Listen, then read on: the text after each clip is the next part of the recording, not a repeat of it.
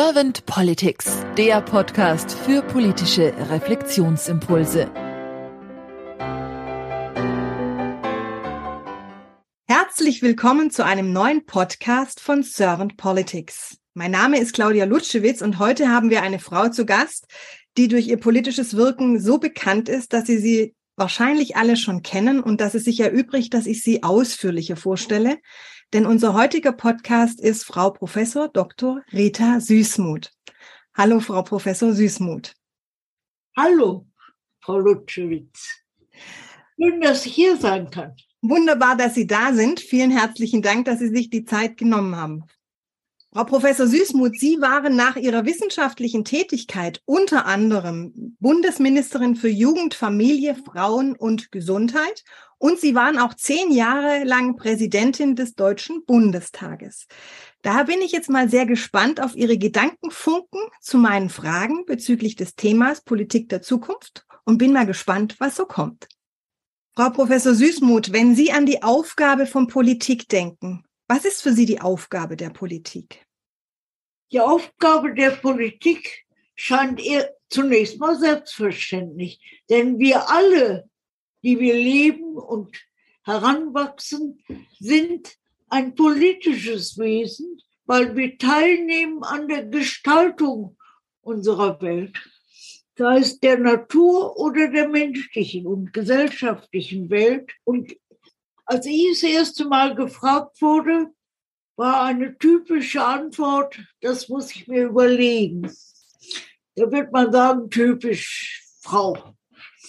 Mag sein, aber ich hatte großes Glück. Nach dem Abitur hatte ich eine ungemeine Lust auf Studieren. Ich hätte mein ganzes Leben studieren können, wusste aber, ich muss auch arbeiten. Aber Studium ist auch Arbeit hat mich begeistert. Und so war die Frage, als das erste Mal gefragt wurde, ob ich mir vorstellen könnte, die Nachfolge von Heiner Geister anzutreten, da muss ich sagen, habe ich gedacht, halt, stopp. Der Schuh ist zu groß für mich. Ich brauche Bedenkzeit. Und ich brauchte Bedenkzeit, was ich jetzt oft Menschen vorwerfe, dass sie sich nicht genügend beteiligen am Politischen und sagen, die da oben machen das schon, wenn es mir auch nicht, mich auch nicht zufriedenstellt, aber man kann nichts machen. Da ist mein erster Satz, meine Entscheidung dann für die Politik. Ich habe vier Wochen gebraucht, habe sie damals auch bekommen und kann nur sagen, dem war vorausgegangen, AIDS-Betroffene. Und hätte ich es nicht geschafft, diese AIDS ausgegrenzten, versündigten, in Anführungsstrichen, Menschen, dass wir von dieser Aggression absehen und auf die Prävention sehen. Wie können wir diesen Menschen helfen? Wir hatten kein Medikament damals. Ganz anders als jetzt heute habe ich gedacht, wenn ich das nicht schaffe, dann bin ich auch für die Politik nicht geeignet. Und ich habe großes Glück gehabt, die Menschen zu erreichen, denn es war nicht zunächst eine Partei. Mit der Partei hätte ich es nicht geschafft, denn die hatte selbst Sorgen, wie wird das aussehen, wenn wir nicht die Beherrschenden sind. Und das Thema war nach alter Art nicht zu beherrschen sondern es brauchte Neues, auch in der Weltgesundheitsorganisation von der Heilung zur Prävention, zur Vorsorge und Begleitung. Und dass wir das in einem halben Jahr mit den Menschen geschafft haben. Ich nenne auch mal so eine Gruppe wie Blackfoot. Es gab auch Orchester und Musiker, die anders sangen und die Welt sahen, die uns mir sehr geholfen haben, ich sage aber, die uns sehr geholfen haben. Keiner schafft es allein. Das ist meine Grundaussage. Und insofern muss ich sagen, habe ich mich dann zu einem Jahr nach vier Wochen entscheiden können, zu sagen, ich versuche es. Das hätte auch schief gehen können. Also Risiko bleibt drin, aber das ganze Leben ist ein Risiko. Aber was wäre das ohne Risiko? Und wenn Sie das jetzt mal so reflektieren, haben Sie es bereut? Nein, es hat sicherlich manchmal Situationen gegeben, wo ich dachte, Mensch, jetzt weiß ich nicht mehr weiter. Verzweiflung, ob das Christo war, der nicht sein sollte, ob es AIDS-Fragen waren, ob es 218 Fragen waren, die ohnehin so schwer lösbar sind, dass man auch mit der Sprache vorsichtig sein muss. Ich habe nie gesagt, der Bauch gehört mir, weil er gehört auch dem nachwachsenden Embryo, dem Kind. Also ich habe auch nie gesagt, wir haben es jetzt gelöst, aber wir haben einen menschlicheren Weg gefunden mit den Schwangeren im Konflikt und versucht, sie weder auszugrenzen noch allein zu lassen. Aber das Problem ist bis heute immer noch ein sehr schwieriges. Und unser Hauptsatz war, für den ich lange zunächst mit Verfassungsrichtern gekämpft habe, die letzte Entscheidung gehört der Frau. Das war ja revolutionär, meinten viele. Aber ich fand das so selbstverständlich, denn sie trägt auch heute noch für diese die Entscheidung die Hauptverantwortung. Überlegen Sie mal, wie es in den Familien der alleinerziehenden Mütter aussieht. Wir haben mehr Beteiligung der Männer bei Verheirateten als bei den Alleinerziehenden.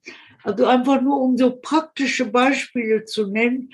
Für mich ist Politik praktisches Handeln, Initiativen von uns allen gerichtet auf Veränderung zum Besseren. Und ich sehe auch heute nicht nur die verängstigte Gesellschaft, sondern auch die handelnde Gesellschaft. Den einen ist es zu viel, den anderen zu wenig. Aber wenn wir Demokratie erhalten wollen, müssen wir auch in der Vielfalt diskutieren und uns darauf einigen, wozu verpflichtet uns das Grundgesetz, auf das wir uns alle geeinigt haben. Was hat das für Konsequenzen in der Praxis? Und da stelle ich fest, eine große sozialdemokratische Frau hat damals für die Abgeordneten den Satz geprägt, Männer und Frauen sind gleichberechtigt. Die wollte man nicht. Die einen hielten ihn für überflüssig, die, die anderen für überfordernd. Frauen wurden immer geringer geschätzt, als sie stark sind. Und das ist mir ein Anliegen geworden. Und ich kann nur sagen, Menschen sind nicht schwach. Wir haben viele Schwächen, aber Weder der Einzelne noch die Vielfalt der Menschen ist schwach. Gemeinsam sind wir viel stärker und könnten schon viel weiter sein, wenn wir nicht immer denken, aber was sagt mein Gegner? Was sagt, von wem will ich alles geliebt werden? Das geht nicht. Ich muss auch schon mal kritisches und dagegen Widerstand aufbauen. Ich bin oft gescheitert, muss ich sagen, aber ich habe nicht aufgegeben. Das möchte ich, solange ich noch lebe, auch zu meinem Selbstverständnis machen. Ja, du wirst wieder scheitern, aber morgen weitermachen. Manchmal hat es auch drei Tage gedauert. Ich möchte die Menschen ermutigen. Das habe ich jetzt auch wieder bei der Ukraine erlebt. Wie viele der Flüchtlinge sind in Familien untergekommen? Auch gegenwärtig ist der Anteil in privaten Unterkünften noch höher als in öffentlichen. Das machen Menschen. Und so habe ich es bei AIDS erlebt. Das war für mich der große Durchbruch, der keineswegs sicher war. Denn in der ersten politischen Verhandlung im Rahmen der Koalitionsvereinbarung bekam ich nicht das Wort, sondern Herr Gaubeiler, der für harte Kontrollen und auch Absicherung von AIDS-Infizierten oder AIDS-Kranken wünschte. Da habe ich am anderen Morgen gedacht, wir sind auf einem schlechten Weg. Und sagte zu meinem Staatssekretär, ein wunderbarer Mensch, redete nicht viel, aber machte, wir sind auf einem ganz schlechten Weg.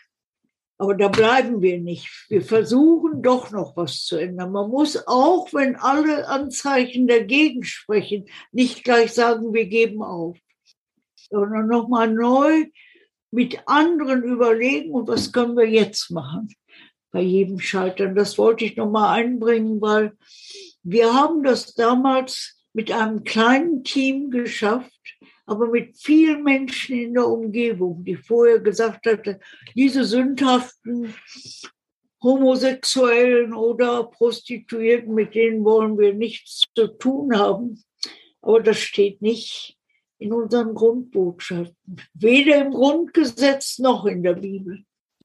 Frau Professor Süßmuth, Sie sprachen jetzt schon an die Kraft des Weitermachens, auch wenn man scheitert oder wenn man Dinge nicht so umsetzen kann, wie man sie sich vielleicht vorgestellt hat. Wie nehmen Sie denn momentan die Politik so wahr? Ich nehme die Politik nach den vielen Jahren des Wohlergebens, muss man sagen, nicht alle, aber eines breiten Teils unserer Gesellschaft, die sich an eine Demokratie gewöhnt hatten, die erstens ihnen das gibt, was sie brauchen, nicht alle, Jetzt, darauf kommen wir gleich nochmal, aber das war so ein Zufriedenheitszustand. Eigentlich, die könnten ja auch noch mehr da oben leisten.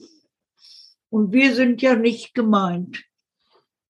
Ich nehme diesen Zustand wahr, das sage ich aber jetzt positiv, fragend, beunruhigt über die Situation, in der wir sind, denn wir sind wieder im Krieg und wissen auch nicht, wie es zu Ende und wie es weitergeht. Und das verstehe ich. Aber ich habe in meinen Auseinandersetzungen gelernt, Angst ist kein guter Begleiter. Angst lähmt, sie gehört zu Menschen und es braucht Menschen, die Menschen in Angst auch wieder Auftrieb geben.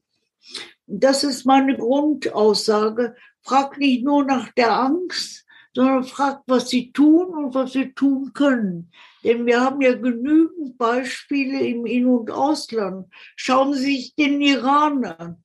Seit 42 Jahren Unterdrückung des gesamten Volkes, besonders der Frauen, mit furchtbaren Verfolgungen, die wir alle nicht gesehen haben erlebt haben. Sie haben sie aber durchlebt. Ich bin da seit mehr als 10, 15 Jahren engagiert. Aber jetzt ist es gekommen.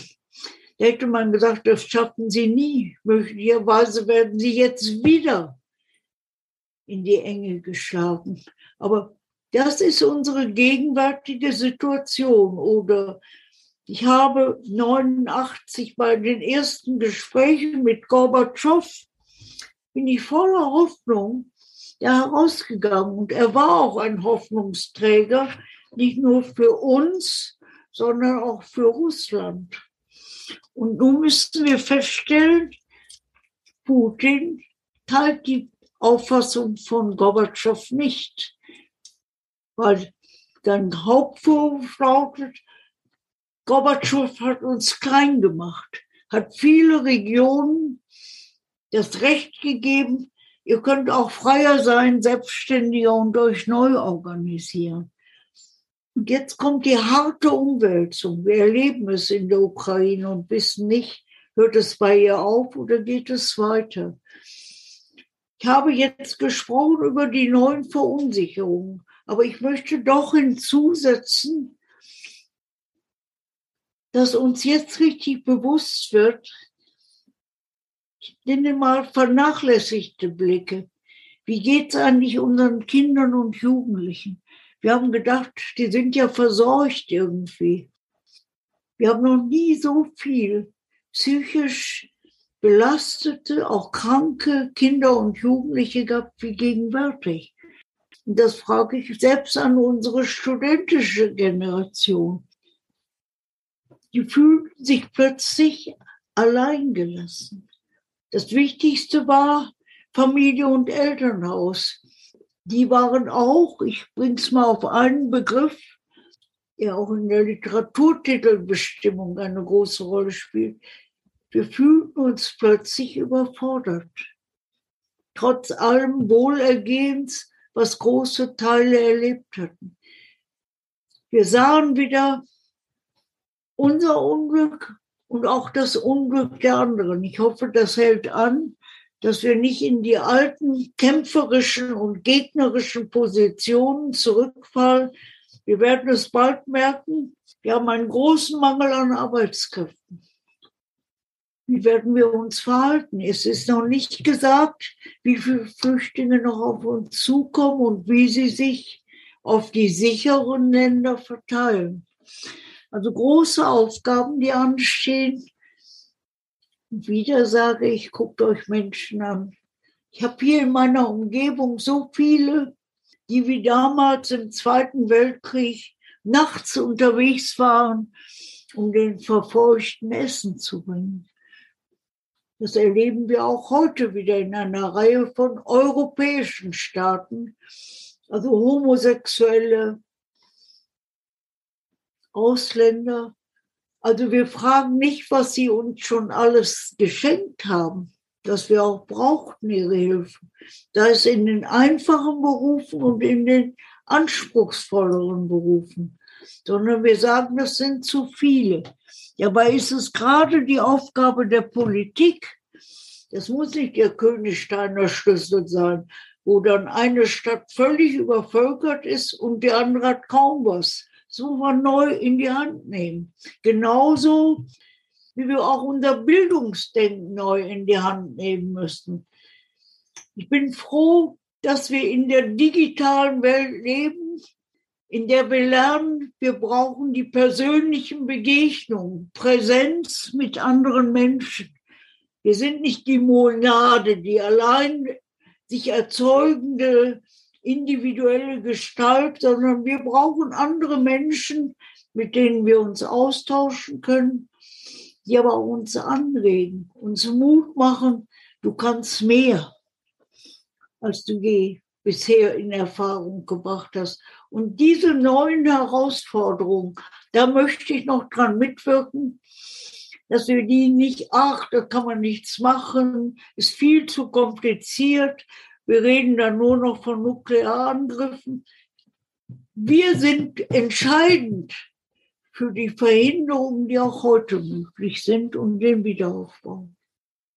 Was sind dann so Ihre Wünsche für die Politik der Zukunft, wenn Sie sagen, Sie wünschen sich diesen Aufbau und ein Miteinander und dass der Mensch, glaube ich, auch so ein bisschen, so habe ich es zumindest rausgehört, an das Positive Menschen auch glaubt und darauf vertraut, dass wir es gemeinsam schon schaffen, also wir jetzt die Menschheit, dieses Miteinander auch agieren und reagieren.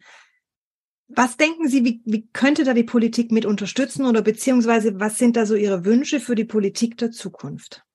Für die Politik der Zukunft, ich fange jetzt erstmal allgemein an, man muss dann ja gliedern und zu sagen, was ist jetzt dran, was müssen wir sofort machen und in längerer Perspektive. Ich sag mal, was keine Zeit mehr hat, auf eine längere Perspektive geschoben zu werden, ist Klima und Umwelt.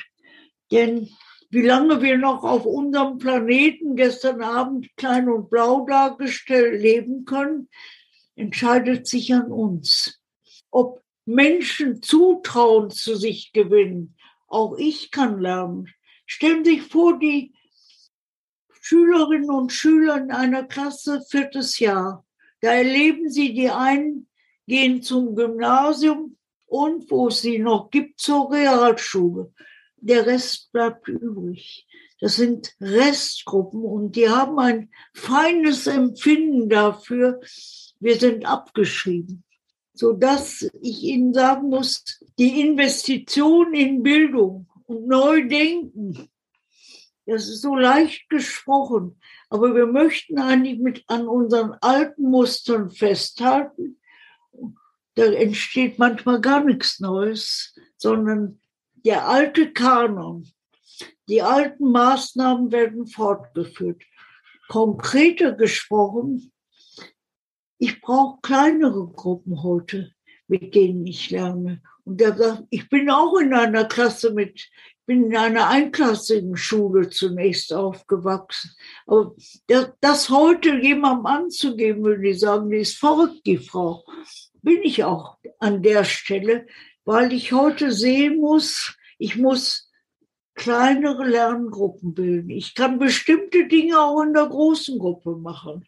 Zum Beispiel Sport, viel größer als anders. Aber wenn ich an eine bestimmte Grenze gehe im Bereich Sprachlernen oder Erklären, denn viele Ausländer können unsere, allein unsere Rechenaufgaben in den Schulbüchern, in die Textaufgaben, wie wir es gar nicht verstehen. Da muss ich mir einen russischen Mathematiker holen mit Deutschkenntnissen, der es erklärt. Aber was glauben Sie, ein Kind, was einen ganz schlechten Ausgang hat und nach ein oder zwei Jahren erlebt, ich komme weiter, dann trippelt es ihnen auch allein ein Stück weiter davon. Das meine ich mit diesen neuen Aufgaben. Oder wir haben uns immer darum gerückt, gedrückt, die Generationenaufgabe, wie ist die Alterssicherung?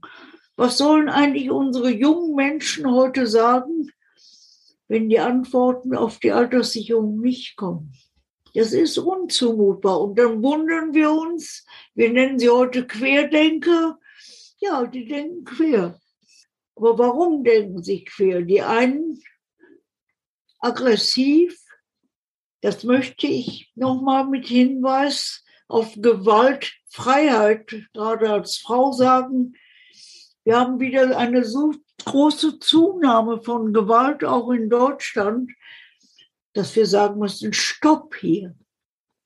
Und dieses Stopp bedeutet auch, dass Demokratie nicht heißt, jeder kann machen, was er will, sondern jedes Zusammenleben erfolgt nach Regeln.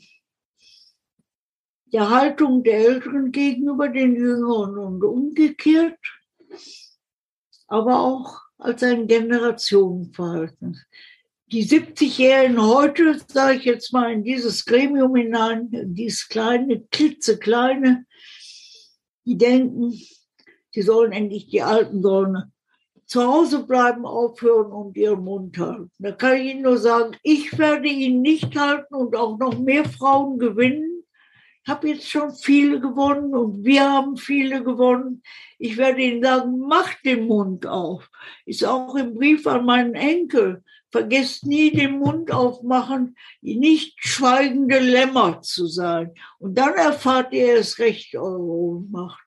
Und so muss ich sagen, das sind mir wichtige Dinge, dass wir vor aller Frage sich verteidigen mit immer zerstörenden dürren Bomben, zu fragen, wie erhalten wir Leben? Das Leben der Natur, das Leben der Umwelt, das Leben unserer menschlichen, schöpferischen Tätigkeit. Ich danke Ihnen ganz herzlich für diesen bunten Blumenstrauß an Impulsen, Frau Professor Süßmuth. Ich bringe normalerweise im Podcast immer die Frage, diese sogenannte Bundeskanzlerfrage. Jetzt bin ich mir nicht ganz sicher, ob ich die bei Ihnen stellen kann und darf. Sie werden jetzt im nächsten Jahr feiern Sie Ihren 86. Geburtstag. Aber ich bin jetzt trotzdem einfach mal so mutig und stelle Ihnen die Frage. Frau Professor Süßmuth, stellen Sie sich mal vor, Sie würden jetzt wirklich nächstes Jahr oder Sie wären gerade schon Bundeskanzlerin. Und Sie hätten ein sehr kompetentes Team an Ihrer Seite. Was wären denn so zwei bis drei Ihrer sofortigen, ich nenne es jetzt mal Herzensthemen, die Sie gleich angehen wollten mit Ihrem Team, damit Sie eine gewisse Veränderung, noch einen Fokus, noch ein, ein nach vorne in die Politik bringen? Unabhängig von der Frage Bundeskanzlerin oder Bundeskanzler, wir haben jetzt einen in schwierigster Situation. Oft sehr kritisiert, aber ich möchte nicht wissen, wenn jeder von uns sich mal in die Rolle versetzt, was würde er denn morgen machen, hätte er ähnliche Schwierigkeiten. Es gehört auch ein Respekt vor der Aufgabe hinzu. Was mir ganz wichtig wäre, als ehemalige auch Parlamentarierin oder Demokratin, dass wir einen Umgang pflegen, der sicherlich auch von mitunter scharfen Angriffen gekennzeichnet ist, aber so, das haben unsere Parlamentsregeln schon in der Weimarer Republik festgelegt, dass der andere nicht am Boden liegt. Darauf habe ich immer sehr geachtet, verletzende Aussagen sofort mit dem, nehmen Sie das zurück oder klären Sie dem, wie Sie es gemeint haben. Das wäre mir das Allerwichtigste. Die Regeln im Umgang miteinander wieder zu erneuern und zu festigen. Es darf durchaus, muss gestritten werden. Manches ist schwierig. Aber ob ich den anderen verletze oder sein Argument genauso wichtig nehme wie meins, das habe ich im Parlament gelernt, ist eine vordringliche Aufgabe, wenn man überhaupt ein Parlament hat. Sonst ist es keins. Eine zweite für mich vordringliche Aufgabe ist, wie beteilige ich eigentlich die Menschen, die sind heute andere als vor 100 Jahren, am politischen Leben? In meiner Kommune, in meinem Kreis, in meinem Land, Bundesland. Und da fallen mir so viele Initiativen ein von den familienräumlichen Bedingungen, von den Wohnungspreisen, die jetzt im Augenblick davon springen, den Energiepreisen. Und ich habe erlebt, wie auch gerade die Frauen dann doch über eine Kinderinitiative, das hat ja alles endlos lange gedauert, es geschafft haben, sowohl die Familienmütter auch außerhalb der eigenen Familie zu haben. Schweden das als Vorbild, wie auch in unseren Regionen die Familienhäuser, wo Frauen und Männer, meistens Frauen, sage ich mal wieder, für die gesamte Sorgearbeit füreinander, aber auch für das Schmückende beieinander sind und der Kommune ihr Gesicht geben. Und das ist mir ein wichtiges Anliegen, der Beteiligungsgrad. Meine Partei hat einen Beteiligungsgrad an Frauen im Parlament, der liegt etwas über 26 Prozent. Die Grünen haben einen Beteiligungsanhalt von 58 Prozent. Da wird jetzt jemand sagen, ja, die sind auch dreister. Nein, die haben mit ihrer Parteigründung festgelegt, wie hoch der Anteil der Frauen ist. Und dafür braucht man nicht ein großes Gesetz. Das haben sie im Rahmen unseres Grundgesetzes und der Freiheit der Parteien festgelegt. Und ich möchte auch hier nochmal sagen, ich möchte bei der Frage, wie verhält sich unser Parlament, auch die Frage gleichzeitig beantwortet haben, endlich der Beteiligung von Frauen und Männern, alle Schattierungen, nicht nur der Akademiker, sondern der Bürger in ihren Berufsbezügen, die sie mitbringen, damit wir wirklich wieder sagen können, da sind die verschiedensten sozialen Schichten, die verschiedensten Berufe und unser Parlament ist, das möchte ich auch mal positiv bewerten, jünger geworden. Die waren überaltert. Und da wurde gesagt, was soll da bloß draus werden? Wir werden weniger und überaltert. Wir sind jünger geworden. Man muss nicht sagen, das geht nicht. Die Jungen haben keine Ahnung.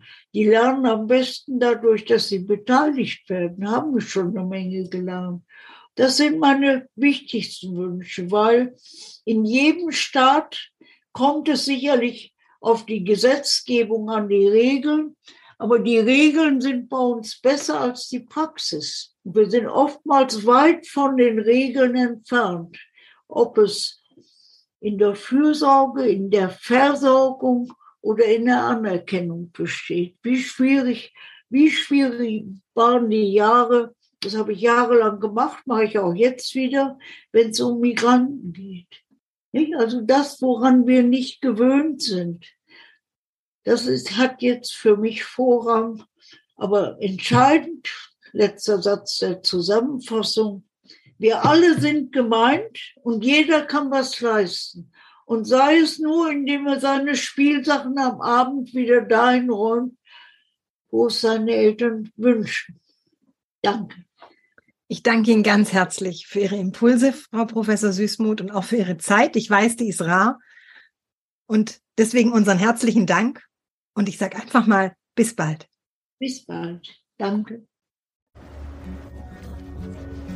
Gleichberechtigung ist mir wichtig, weil keiner ist besser oder schlechter als der andere. Das beinhaltet für mich auch, ob Frau, ob Mann sind beide in der Lage, alles zu schaffen.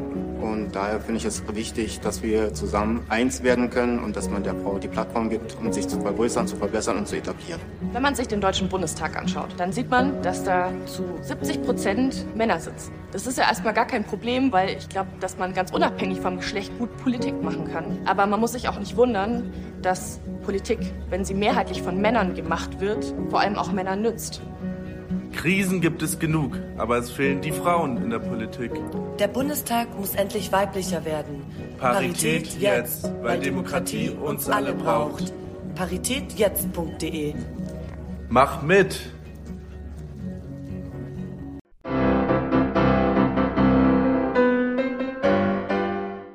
Servant Politics gibt's auf Spotify, Apple Podcasts und überall, wo es Podcasts gibt. Abonniert uns gerne und hinterlasst uns eine Bewertung. Servant Politics, der Podcast für politische Reflexionsimpulse.